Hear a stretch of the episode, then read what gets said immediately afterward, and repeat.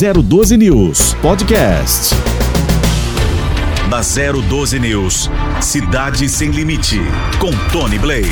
Bom dia, estamos no ar com Cidade Sem Limite aqui na 012 News. Muito obrigado pela sua participação. Começando a semana, segunda-feira, hoje, dia 18 de outubro de 2021. É um prazer ter você aqui na 012 News, no Cidade Sem Limites, levando informação e prestação de serviço a você que nos acompanha todos os dias. Trânsito bastante complicado nas principais ruas e avenidas de São José dos Campos, a capital do avião por conta da chuva forte que começou a cair durante a madrugada. Ontem à noite já começou aquele clima o tempo fechando, nuvens escuras e agora a chuva veio com força, né? No período do, do finalzinho já da madrugada e, e, quase que o dia já amanhecendo a gente notava essa complicação no trânsito e neste momento tem muita gente parada, inclusive os nossos entrevistados estão travados no trânsito para quem utiliza neste momento aquele trecho ali próximo à Ponte Estaiada, quem vai para Urbanova, que já não é novidade para ninguém, para quem sai do bairro Urbanova neste momento tem trânsito bastante complicado e com a chuva, visibilidade fica prejudicada, enfim. Começamos uma segunda-feira não muito agradável, né? Mas faz parte, a, a chuva é necessário, deveria chover só nos pontos importantes, né? Que seriam as represas, os reservatórios de água, para que a nossa energia não encarecesse tanto. Mas vamos aguardar aí o que vai acontecer, deixar que o nosso ser supremo tome as devidas providências. Começando o programa falando um pouquinho sobre violência. A violência volta a ser destaque na cidade de Taubaté. Foram dois homicídios cometidos no final de semana, um no sábado e o outro no domingo.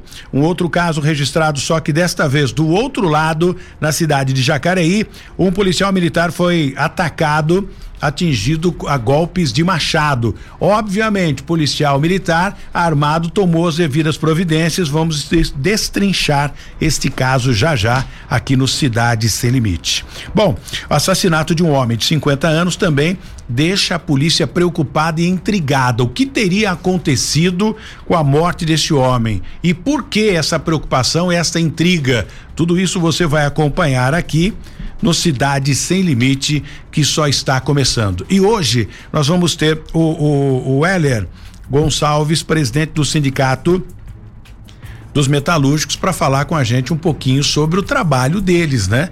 Depois que entrou a pandemia, todos nós tivemos que eh, encontrar um caminho diferenciado e por esta razão o, o, o Heller que é representante do sindicato, vai falar para a gente o que está acontecendo agora, hein? As fábricas estão fechando, demitindo, vão continuar, vão retomar, né? A economia, a fabricação de carros e outros eh, tipo de produtos, né? Porque os sindicatos metalúrgicos, tudo que envolve a Embraer, por exemplo, e o Heller vai falar tudo sobre isso, a questão salarial também das pessoas que acompanham o Cidade Sem Limite aqui na 012 News. Bom dia, Jesse. Muito bom dia, Tony. Bom dia aos nossos ouvintes e telespectadores. Tony, é, uma informação importante sobre o trânsito também, né? Tem um carro quebrado aqui no anel viário, próximo à entrada da Nelson Dávila, o que gera também um enorme congestionamento por esta via tão importante aqui em São José dos Campos. Tony.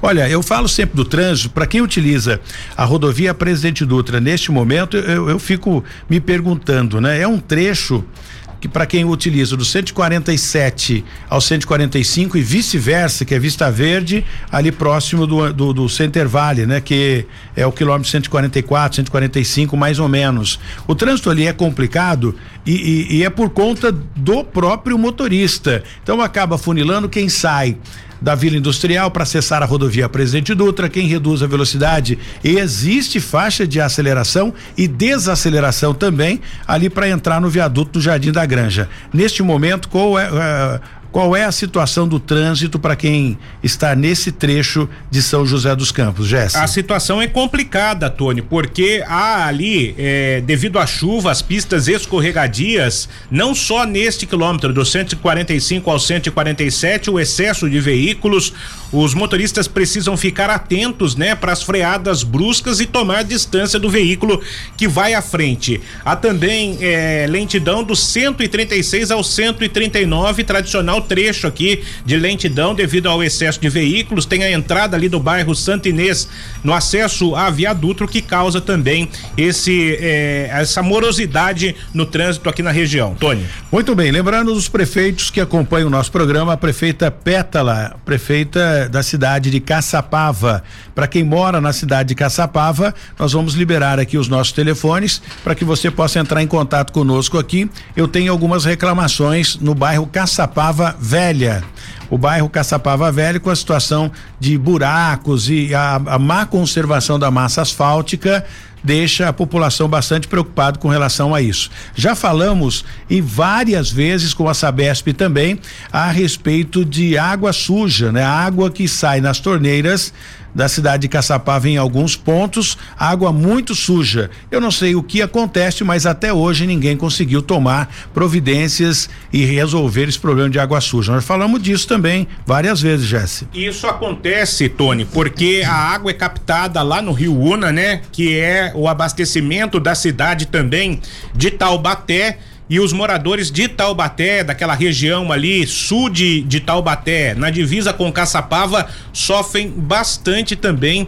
com essa água suja, água barrenta que é captada pela Sabesp. É, recentemente houve um problema no bairro Secap, lá em Taubaté, o que acabou afetando toda a distribuição de água. Sabesp solucionou o vazamento, mas inevitavelmente, Tony, todas as vezes que há diminuição no fluxo da água, a água chega barrenta em bairros de Caçapava e também Taubaté. Para você participar conosco, nossa linha interativa liberado 996727677 ou telefone para você ligar, esse é o WhatsApp, né?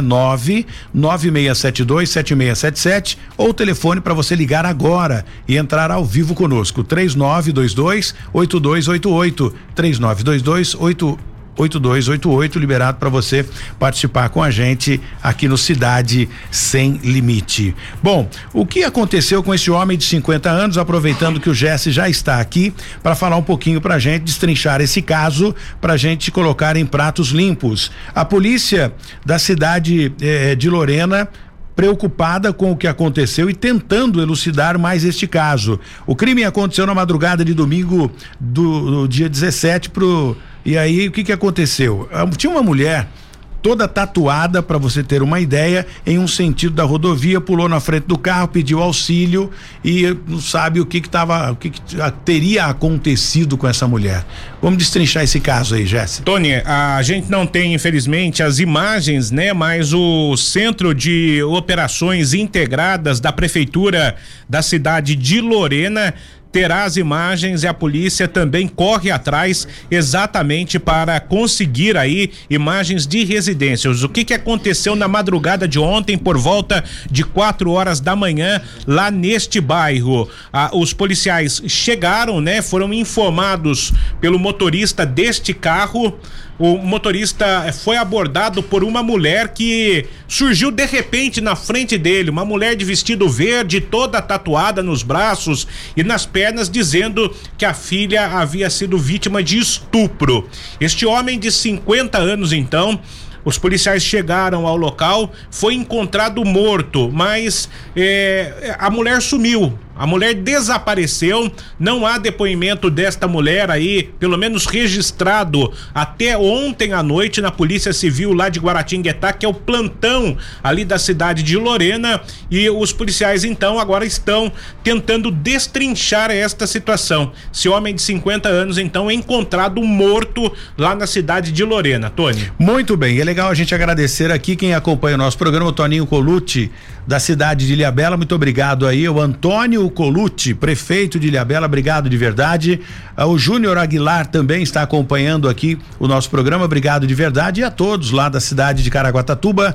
A Flávia, prefeita da cidade de Ubatuba, em breve estaremos aí em Ubatuba, viu? Levando mais informação mais próximo de vocês aí. E hoje Felipe Augusto tem eu tenho o prazer daqui a pouco se der tempo, né, da gente falar pelo menos um oi aqui pro Felipe Augusto, ao vivo aqui na 012 News, que deu uma passadinha rápida aqui por São José dos Campos, em uma reunião em São Paulo, mas prestigiando aqui o Cidade Sem Limite da 012 News. Daqui a pouco a gente conversa rapidinho com o Felipe Augusto, prefeito da cidade de São Sebastião.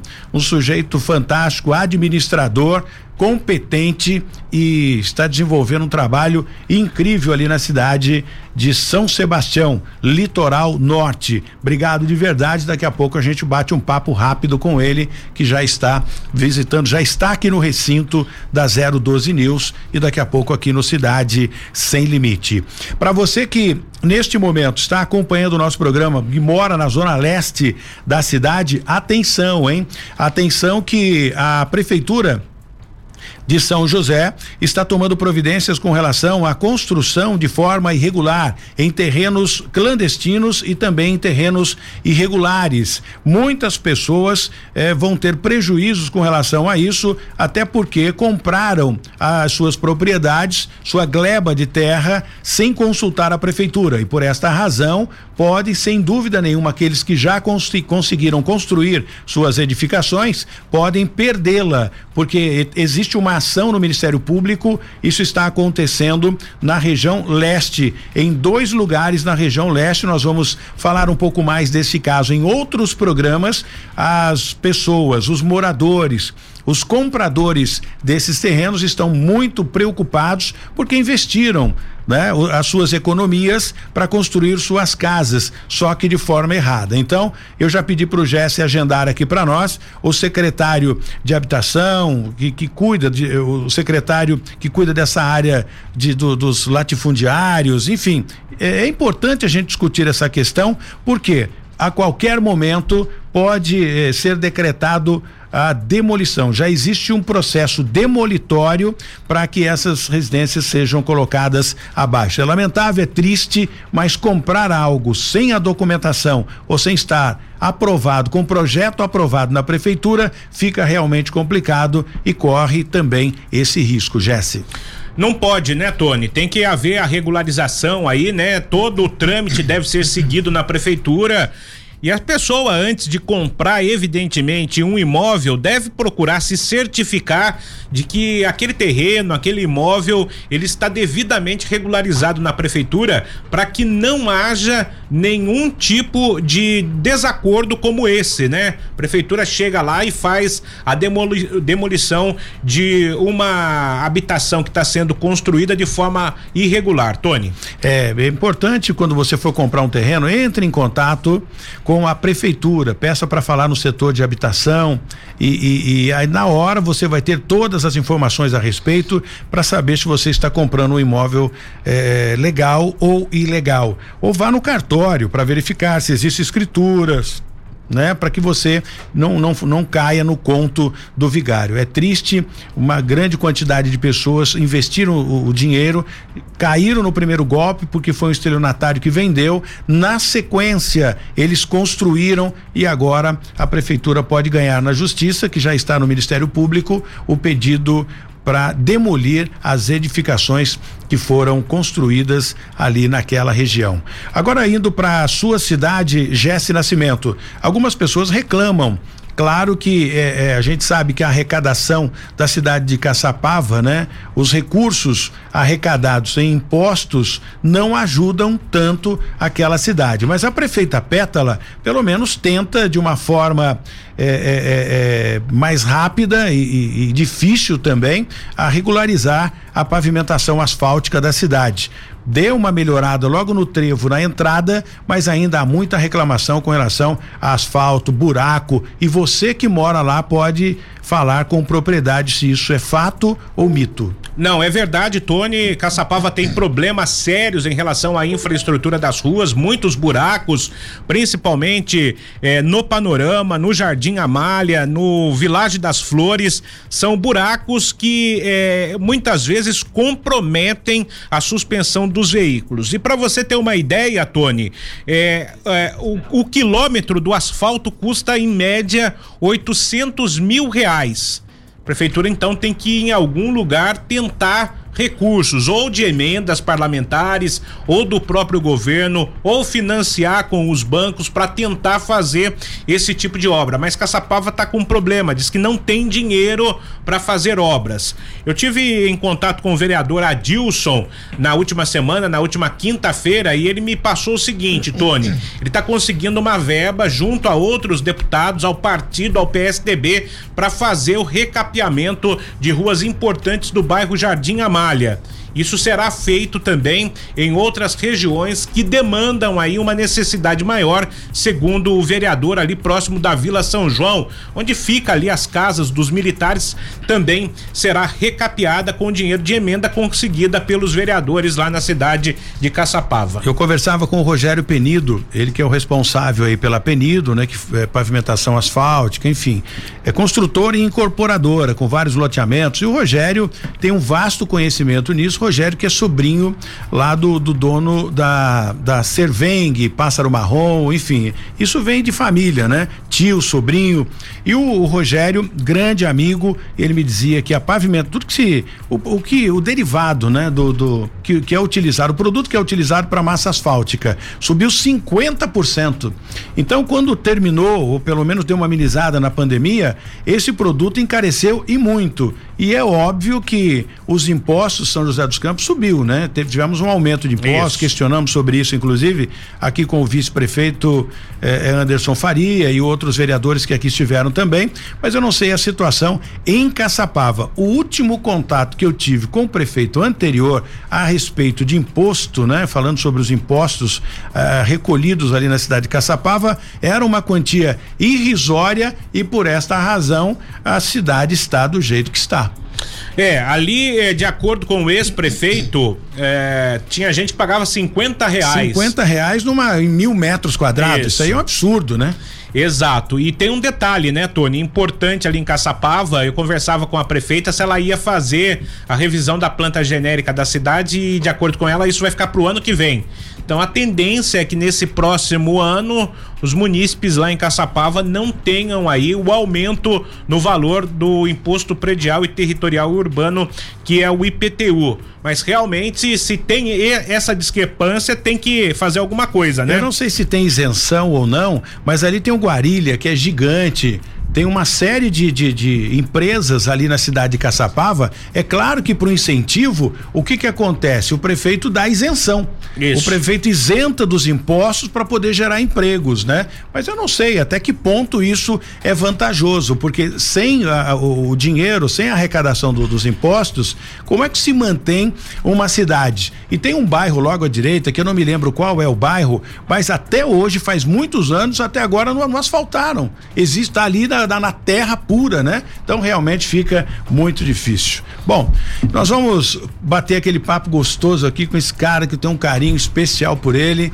E, e, e, cada vez que eu vejo, eu lembro das coisas boas que nós já fizemos e mais ele fazendo por, por mim do que eu por ele, né? Então é uma troca assim de, de amizade muito grande. É o prefeito da cidade de São Sebastião, Felipe Augusto, que está hoje aqui prestigiando o Cidade Sem Limite aqui na 012 News. Seja bem-vindo, é um prazer enorme tê-lo aqui, prefeito. Bom dia, Tony, bom dia a todos aqui no estúdio, bom dia a todos que acompanham a 012 News. É um prazer estar aqui contigo, um prazer acompanhar você nesse teu novo projeto. Sabe também do carinho que é recíproco, o respeito que nós temos por você e nessa missão de levar a verdade, a notícia para todo cidadão, agora do Vale do Paraíba, Litoral Norte e do mundo, né? Que a internet permite essa ação mundial. E eu tenho acompanhado aqui as lives do Felipe Augusto, né? E é a prova de que é um jeito novo de fazer rádio e TV.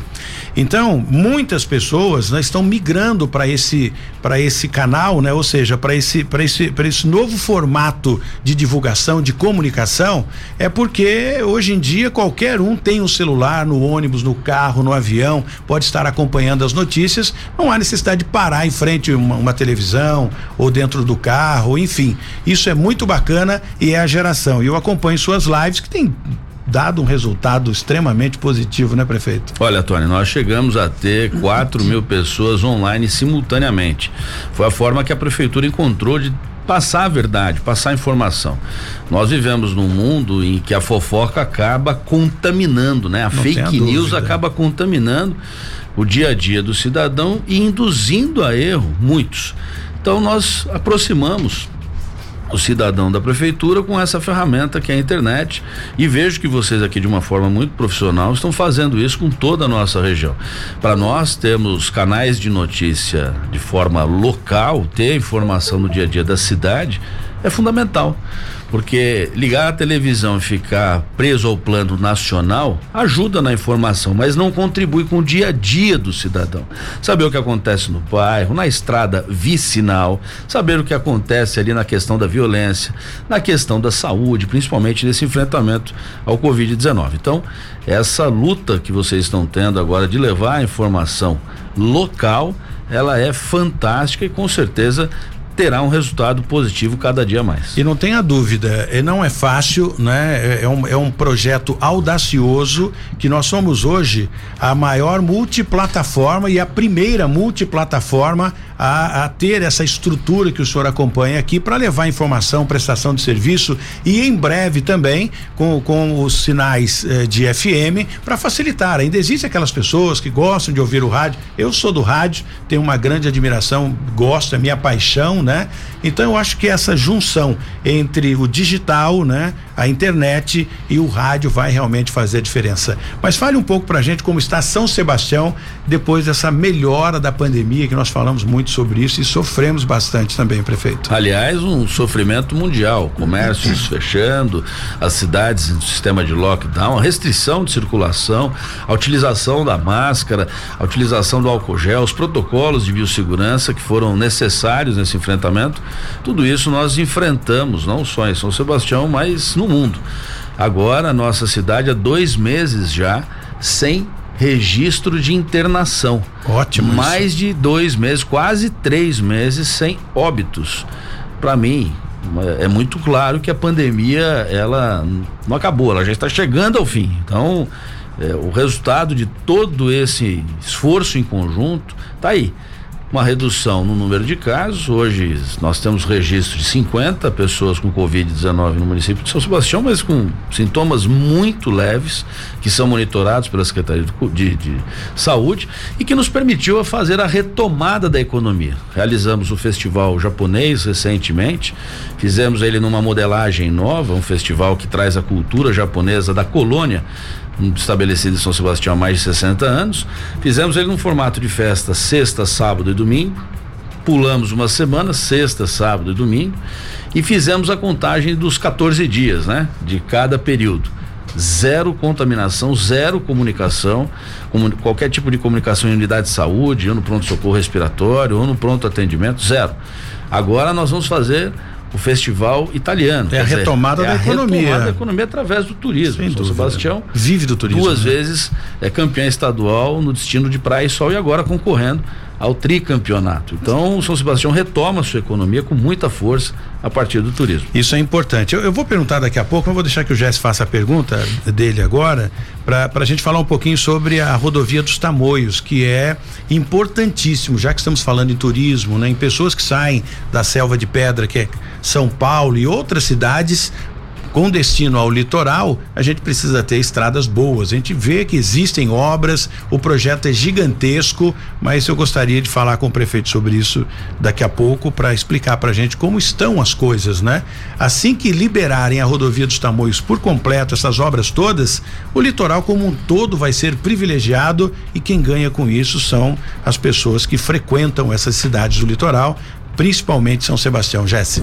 É, prefeito, bom dia, prazer tê-lo aqui conosco. Importante ressaltar o seguinte, que o turismo começa a ser retomado, né? Ilhabela está anunciando aí 36 paradas de navios lá para a temporada de cruzeiros. É, é, como é que São Sebastião pode remar nessa maré, vamos dizer assim, aproveitando os turistas também, não só lá de, de que vão irão visitar Ilha Bela, mas qual é o plano do turismo em São Sebastião nesse vamos dizer assim, pós-pandemia?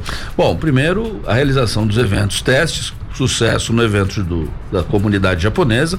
Agora, o segundo evento, que é a retomada aí do nosso calendário através do Festival Italiano, que acontece agora no início de novembro. E com isso a gente já startou a programação da festa de São Sebastião, que começa no início de janeiro. Estamos estudando as possibilidades também em relação ao Réveillon. Você sabe que São Sebastião é uma cidade atípica na questão geográfica, são mais de 100 quilômetros de extensão em linha. Portanto, são pelo menos oito pontos de festa de Réveillon, são três pontos de shows grandes, de eventos grandes, e tudo isso está sendo reestudado. Nós já começamos as discussões com cada setor, com a Associação de Pousadas e Hotéis, com o nosso Conselho de Turismo, retomamos também a discussão com a Associação Comercial. Nós estamos fazendo isso de uma forma muito ampla, muito bem controlada tendo em vista essa questão geográfica, extensão. Tudo isso tem que ser realizado de forma descentralizada. Agora, no início da temporada, nós já devemos inaugurar a Praça do Pôr do Sol no bairro de Boiçucanga, que é a maior praça de eventos do nosso município na região sul. Uma, uma praça que pode reunir 15, 20 até 25 mil pessoas em shows e eventos né, de todas as finalidades. Então toda essa organização está sendo feita agora. Nós tomamos uma decisão, isso é importante é, ressaltar, que nós não vamos contratar grandes shows. São Sebastião não terá grandes shows nessa retomada. Nós vamos prestigiar o artista local, o cantor local. Vamos fazer esses shows prestigiando a nossa cultura, prestigiando aquele que se empenhou nessa pandemia em ficar recluso, em ter distanciamento, que agora precisa retomar profissionalmente e tendo aí como base uma cidade que já está cheia. Nós temos 90 mil habitantes e desde o início da pandemia a gente concentra 150 mil pessoas, tendo em vista aqueles que resolveram morar em São Sebastião na sua casa de veraneio. Então, já que nós temos o público, temos uma previsão de bom tempo, temos aí condições de receber essa turma com qualidade, nós vamos prestigiar o comércio, o artista local, fomentando ainda mais a economia. Na questão do cruzeiro, Jesse, são Sebastião, tem o canal de São Sebastião, Ilha Bela recebe esse, esse turista, mas nós temos um grande projeto, audacioso, mas execuível, que é a instalação de um home port, um porto de embarque e desembarque de passageiros que não concorre com a ilha, pelo contrário, agrega valor. Então tudo isso está sendo discutido, então o planejamento não é só para essa temporada, é um planejamento também de médio e longo prazo. Só para a gente falar da rodovia dos Tamoios, que o prefeito tem uma reunião uh, gigante em São Paulo e a gente acabou arrastando ele um pouquinho aqui para bater um papo com a gente, né? A questão da rodovia dos Tamoios, prefeito. Olha, Tony, essa essa é uma questão muito sensível porque vamos lá, são, são, são assuntos delicados, mas são importantes a gente trazer a verdade ao cidadão. Primeiro, que quando o governo, lá atrás, o governo do estado, sob a responsabilidade do Geraldo Alckmin, toma a decisão de licitar a rodovia dos Tamoios, ele divide basicamente em três blocos. Planalto, que é a ligação até o bico da serra, o trecho de serra e os dois contornos. O Planalto foi feito com recursos próprios. Sim. Não está concluído. Tem uma série de obras que ainda estão, neste momento, sob discussão judicial, de quem paga a conta. Se é o governo estadual ou a concessionária. São aqueles pontos em que houveram deslizamentos e a rodovia fez ali o desvio que acabaram se eternizando. Estão lá ainda. Então, 90 e poucos por cento de obra conclusa e hoje ainda com dúvidas e sendo discutida no âmbito judicial. O trecho de serra foi uma PPP. Portanto, a empresa está lá e está tocando a obra com força total. Os dois contornos, ou seja, o desemboque da rodovia no litoral, que é o contorno que vai até é, o bairro ali de Casa Branca, Olaria, na saída que pertinho é de Massaguaçu, para a região escoar, de Ubatuba, né? né? Esse é, foi retomado agora, depois de muita discussão. O que vai para a região sul, ou seja, vai para São Sebastião, esse começa a ser também retomado agora, mas é passos de tartaruga. Qual é o grande X dessa história? O governo do estado vai ter um problema no ano que vem.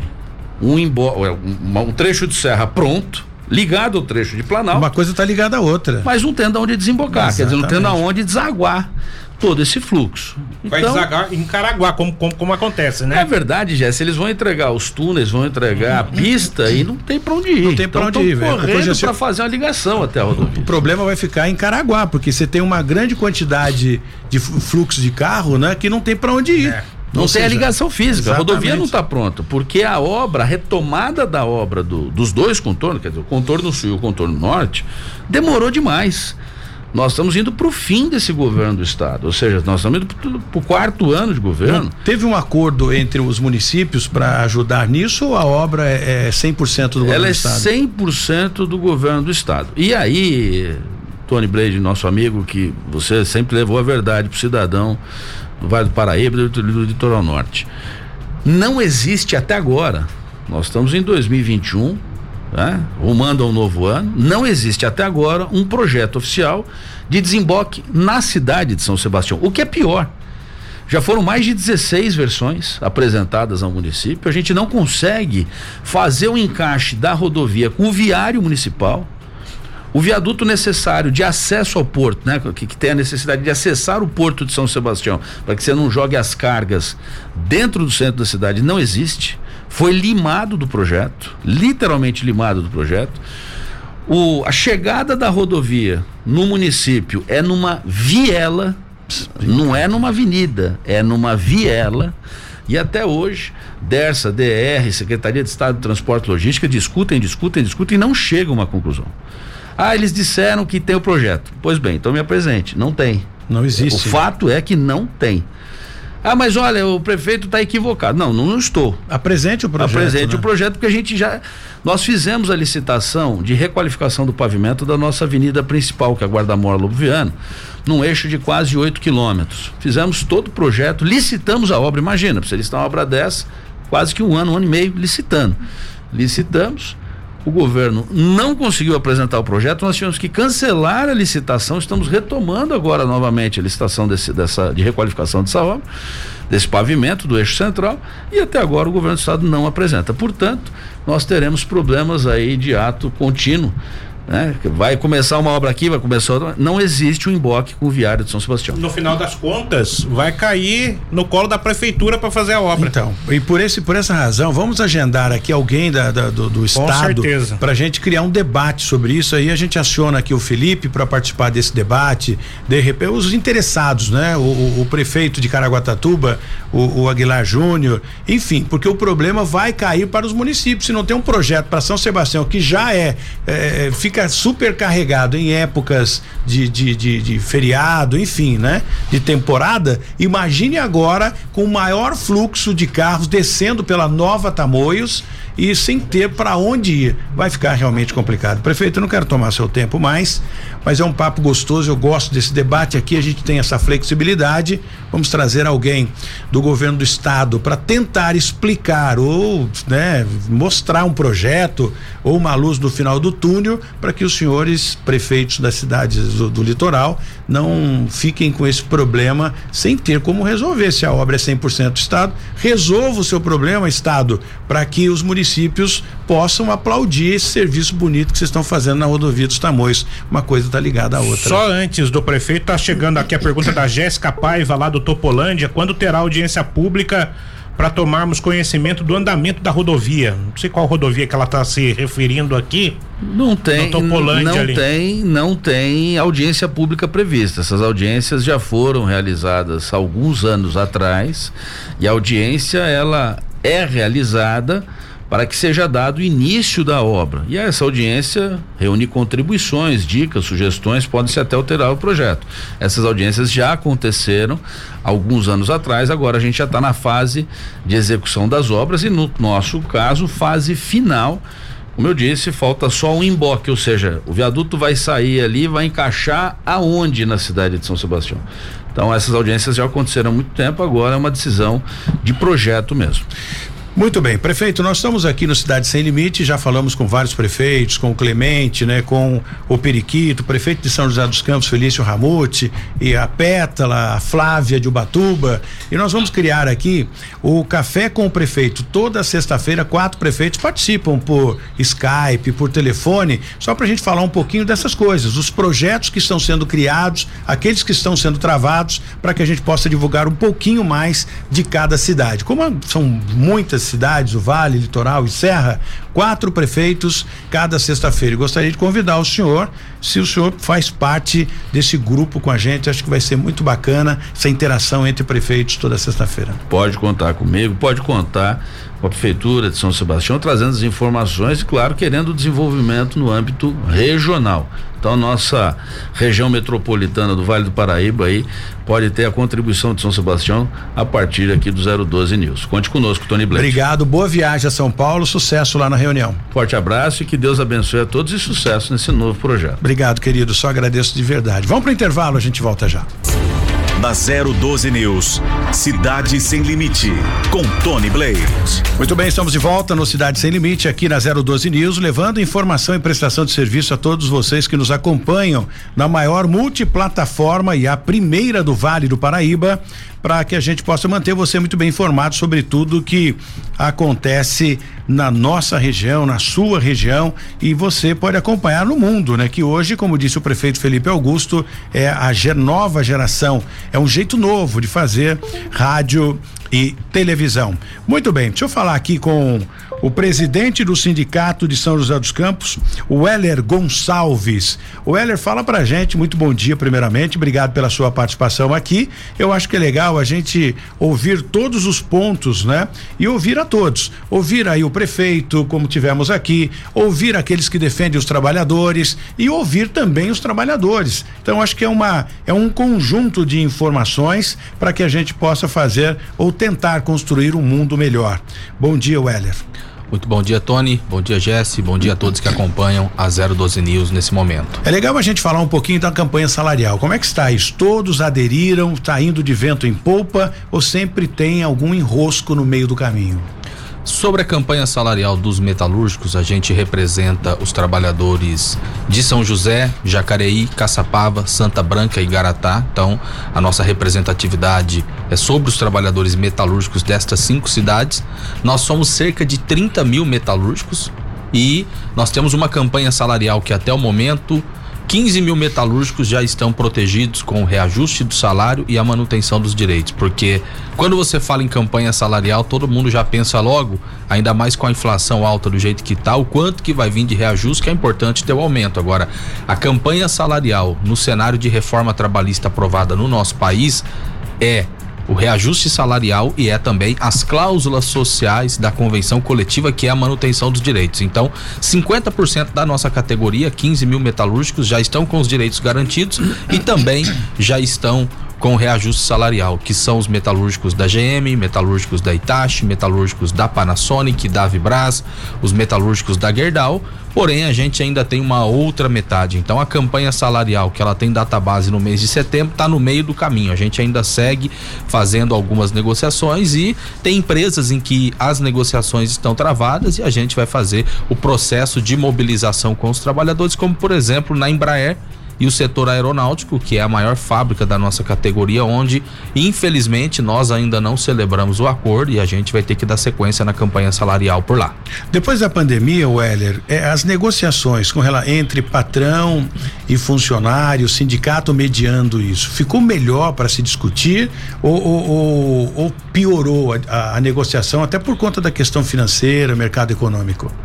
Olha, em relação a isso, pro, na relação capital-trabalho, infelizmente existem os conflitos e a gente sempre coloca que os interesses são antagônicos, né? Por que, que eu coloco isso? Independente se você tá numa pandemia ou não, o patrão ele vai sempre querer aumentar sua margem de lucro e o papel do sindicato é estar tá sempre organizando os trabalhadores para ter algum tipo de conquista. Agora, o elemento que eu colocaria nesse cenário da pandemia é que tem muito patrão que quer se utilizar deste momento da crise sanitária que ainda segue para querer rebaixar a PLR do trabalhador, para querer rebaixar salário, para querer não dar aumento, porque qualquer patrão que você senta para negociar, se a empresa parou ou não na pandemia, ah, estamos na pandemia, então eu tô no vermelho. E durante todo o período da pandemia, a fábrica rodou normalmente, o trabalhador fez muito hora essa e na hora de dar o reajuste a gente vê a choradeira. Então, no aspecto geral, seja na pandemia, no formato virtual ou numa negociação presencial, o sindicato vai estar sempre com muita firmeza defendendo o trabalhador. Agora, tem esse elemento de muitos patrões que trabalhou normalmente durante a pandemia, agora fica com choradeira para não querer dar aumento para o trabalhador. Jesse. O Heller, como é que nós estamos em relação à produção de veículos, né?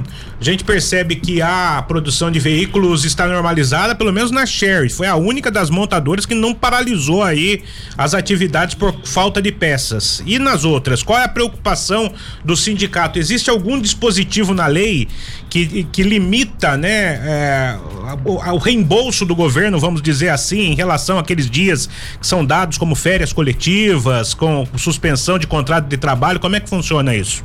de fato existe a falta de semicondutores na fabricação dos veículos. Isso afeta a GM aqui em São José dos Campos, mas afeta toda a cadeia do setor automobilístico no nosso país. Você cita a montadora Caoa Sherry, que ela não passa por este problema porque as peças para a fabricação dos veículos, no caso o semicondutor, ele vem da China. No caso, para as outras montadoras, está concentrado na Ásia. Existe todo um debate em torno a isso, porque afetou no geral as montadoras. Agora, o que o sindicato tem feito é nas negociações, quando você debate que a empresa quer colocar o trabalhador de layoff, que é a suspensão do contrato, é que a empresa minimamente garanta 100% do salário líquido do trabalhador, porque quando entra no processo de layoff, uma parte do dinheiro vem do governo. E isso vem acontecendo, a gente vê na vizinha aqui ao lado, que é representada pelo Sindicato dos Metalúrgicos de Taubaté, que é no caso a Volkswagen, que ao longo deste ano foram várias férias coletivas, também suspensão de contrato contrato na GM aqui em São José não foi diferente e é parte da realidade do setor automobilístico hoje no nosso país. E o papel dos sindicatos de uma forma geral, porque se está faltando o semicondutor para produzir o carro, a culpa não é do trabalhador. O trabalhador está ali para fazer a montagem do veículo. Então, não pode ser que uma empresa por conta da falta dessa matéria-prima para a fabricação do produto e do carro, ela queira fazer algum processo de demitir o trabalhador. Então, o papel dos sindicatos, falta peça não é culpa do trabalhador. Se vai dar layoff, tem que ser garantia de emprego. Eu acho bacana esse trabalho que está sendo realizado agora de negociação, porque é um momento de retomada da economia. Então a gente sabe que tem o sindicato anterior, o sindicato atual, tem o trabalhador anterior e o trabalhador atual que entraram agora numa, numa nova fase de readaptação para que o trabalhador consiga também ter aquele fôlego, não é, o, o Heller? A gente sabe que o trabalhador sofreu bastante. A Embraer, por exemplo, hoje tem 10 mil empregados, né? 10 mil, em média, em média 10 mil funcionários. Mas já houve uma demissão em massa da Embraer e justamente porque eles já sabiam dessa uh, desse problema com a economia, obviamente, né? Eles são especialistas nisso, tem pesquisadores, já estavam prevendo esse futuro de pandemia ou coisa do tipo, então anteciparam as demissões. E esses que perderam o emprego? Pois bem, a Embraer realizou uma demissão de 2.500 trabalhadores em setembro do ano passado. A maioria desses trabalhadores ainda não conseguiram se relocalizar no mercado de trabalho. A gente tem contato com, com esses companheiros que foram demitidos. E a Embraer demitiu os 2.500 no ano passado ela fala que tem a ver com a situação da pandemia, mas tem a ver também com o negócio fracassado com a norte-americana Boeing. É, num contrato que eles. Todo o investimento que a empresa fez e que na hora de assinar o contrato, a Boeing deu uma banana para a Embraer. Então, é importante estar tá colocando isso também. Mas na verdade, essa questão da, da banana que você disse aí, é, é, existia um jogo de interesse aí, né? Porque os nossos profissionais tinham o, o, projeto que iria consertar um avião deles que não deu certo. Eu não sei nesse embrólio todo o que que aconteceu que essa junção Boeing não, não, não funcionou. E a gente colocava, o sindicato se posicionou contra essa fusão da Embraer com a Boeing, teve todo um debate em torno a isso, porque qual era a preocupação que a gente colocava? Justamente todos esses problemas técnicos que teve em relação ao 737 MAX, o avião da, da Boeing, e na nossa opinião, que a Boeing estava interessada era na tecnologia Exatamente. e na mão de obra qualificada dos engenheiros aqui da Embraer. A gente alertava isso. Se fosse ter um investimento para a fabricação de uma nova aeronave, iria produzir no Brasil ou nos Estados Unidos? Era essa a colocação que a gente falava. Agora, a gente vê a Embraer crescendo novamente, os dados são públicos, voltou a vender as, as, aeronaves, ou seja, a produção voltou a bombar no chão de fábrica. E por que que a Embraer não faz a recontratação desses 2.500 pais e mães de família que foram demitidos no ano passado? Esse é um debate que a gente tem que fazer, porque a Embraer A gente fez um movimento grevista na fábrica, toda uma discussão que teve na sociedade em relação a isso.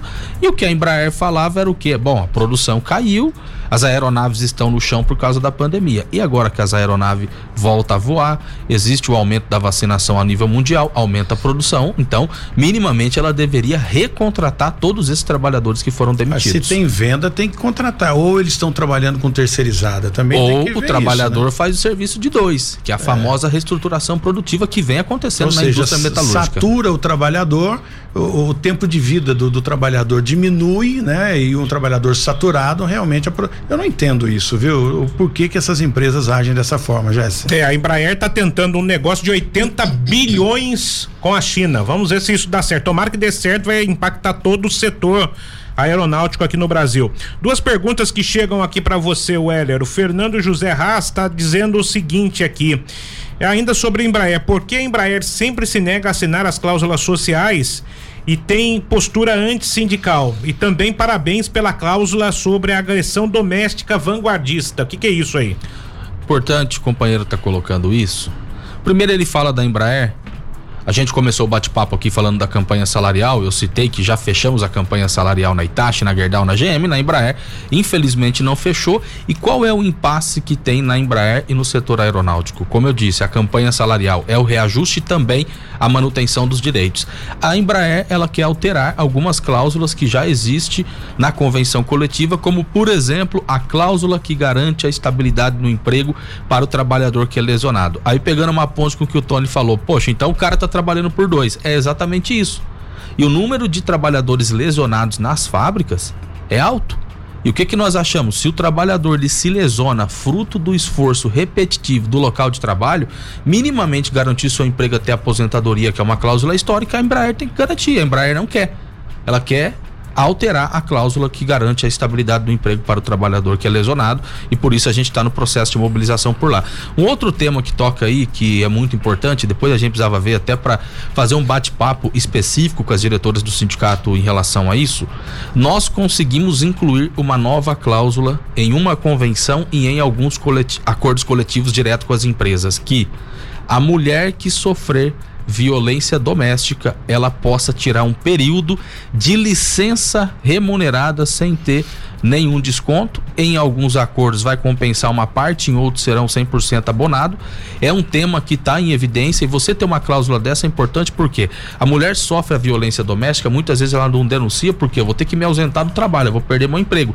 Já apanhei do marido, vou ficar desempregada. Então, isso é uma proteção para que a mulher faça a denúncia. E a gente acha que foi muito importante a inclusão desta cláusula em uma convenção e em alguns acordos coletivos que nós Já celebramos. evoluiu bastante, né? Essa questão da, da, da, mulher, já houve uma evolução gigantesca com a Lei Maria da Penha, enfim.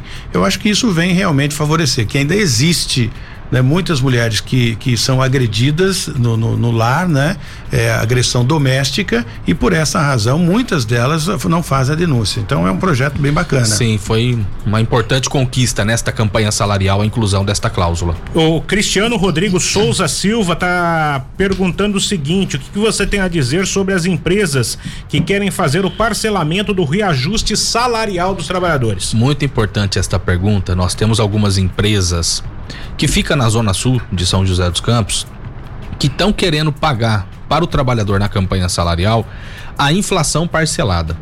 A inflação ela fechou em 10.42, que é a inflação oficial da nossa database que é no mês de setembro. E tem empresa, ele colocou em duas. Teve algumas negociações em que empresas propôs pagar em três vezes. Vamos lá, gente, olha o preço que tá a gasolina, olha o preço que tá a carne. Tá difícil sobreviver nesse país. Aí eu pergunto: você consegue encher o tanque do seu carro e falar: opa, deu 200 conto. Vou te dar 100, em março do ano que vem eu volto para pagar os outros 100. Não existe isso. Então, o reajuste ele tem que ser cheio.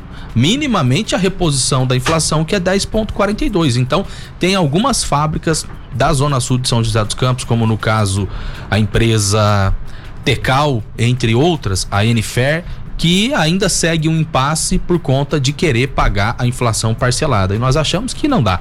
Para a atual conjuntura que a gente está, querer pagar a inflação parcelada na campanha salarial, não dá para aceitar e os próprios trabalhadores não estão aceitando, como a RF Com, uma empresa que fica na Zona Sul também, que o patrão queria pagar o reajuste em duas vezes, os trabalhadores se mobilizaram, teve paralisação e a empresa pagou de uma vez. Então, o recado aí também para os metalúrgicos das empresas onde os patrões querem parcelar o reajuste, não dá.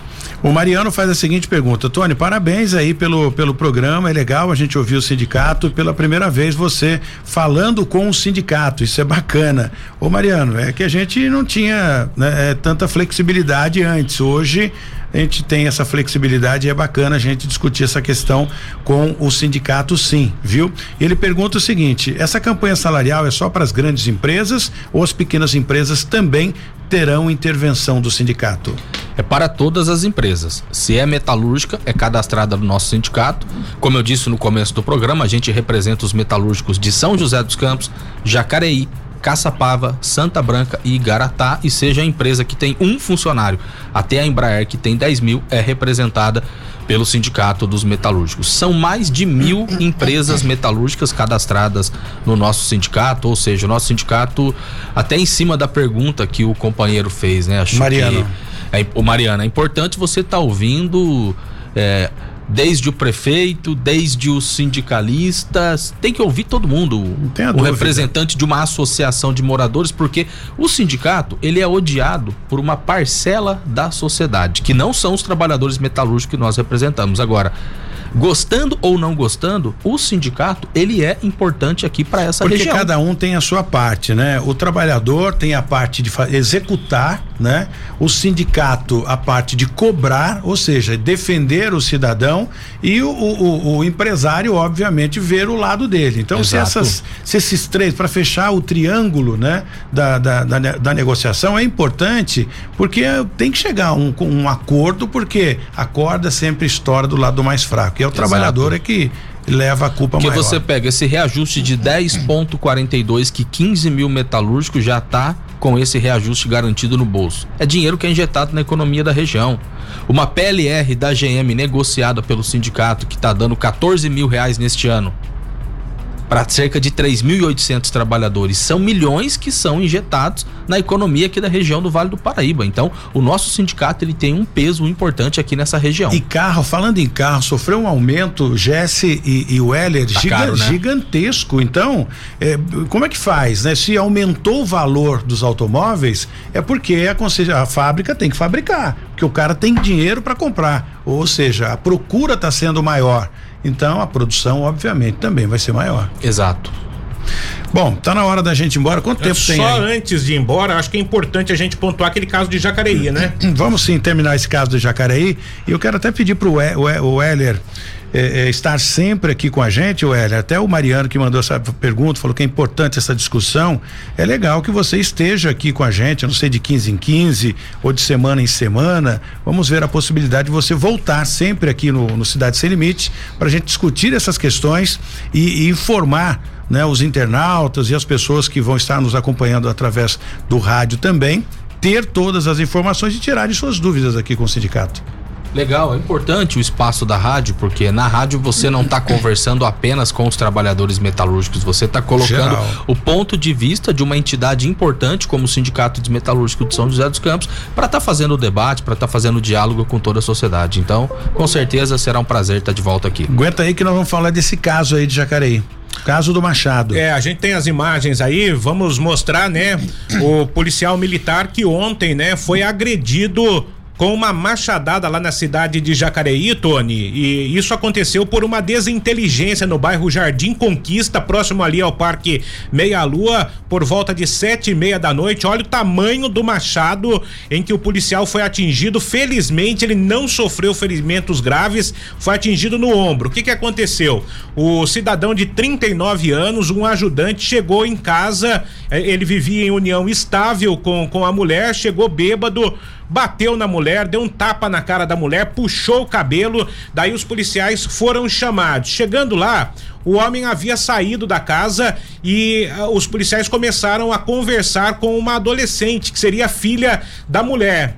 E quando os policiais conversavam, o José Odair voltou, Tony. Ele voltou pro local e começou uma desinteligência com os policiais militares. Pegou no colete do policial militar, o policial deu ordem para ele de prisão por desacato, ele não eh, se conteve e eh, finalmente então eh, os policiais conseguiram se desvencilhar desse cidadão. O cidadão saiu novamente, foi em casa, pegou o machado e veio na direção dos policiais e daí os policiais tiveram que revidar com 12 tiros.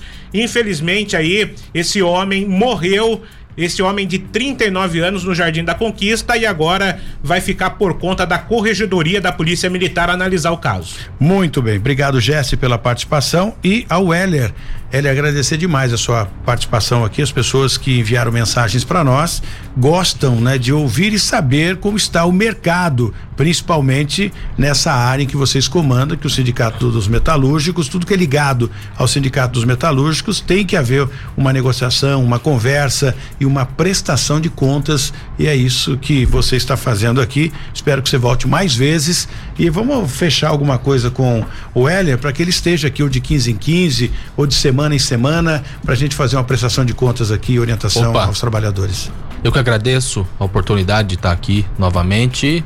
Com certeza, é um espaço muito importante você estar tá na rádio fazendo o diálogo e o debate com toda a população. Muito bem, obrigado mais uma vez. Está na hora da gente ir embora. Uma boa semana para vocês. Vambora, Jess? Vambora, tá na hora, Tony. Amanhã a gente está de volta às 8 da manhã aqui na 012 News com Cidade Sem Limite. Continue com a programação musical. A gente volta amanhã da 012 News. Cidade Sem Limite, com Tony Blade. 012 News Podcast.